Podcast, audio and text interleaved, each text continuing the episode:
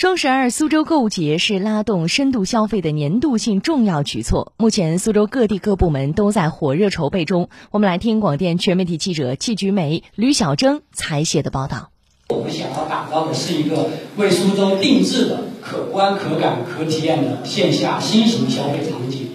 阿里本地生活是阿里巴巴旗下全资子公司，包括口碑和饿了么两大场景。针对此次双十二苏州购物节，阿里本地生活推出超级生活节，将打造苏州好吃、苏州好玩、苏州好货三大 IP，在体现平台优势的同时，兼具苏州特色。阿里巴巴本地生活公共事务江苏总经理董欧。线上会搭建专区，我们会在线上会做一个老字号的苏州品牌馆，会通过直播带货、网红打卡，还有线下的一些互动体验等等这样一些形式，呃，在我们的苏州的十大板块会做一些这个造势的一些活动，帮助苏州的中小商户能够享受到数字化经济所带来的红利。包括阿里在内，昨天在市商务部门组织下，京东、苏宁、美团、拼多多等国内知名电商平台齐聚苏州，针对双十二苏州购物节方案出谋划策，亮点频频。作为苏州本土电商代表，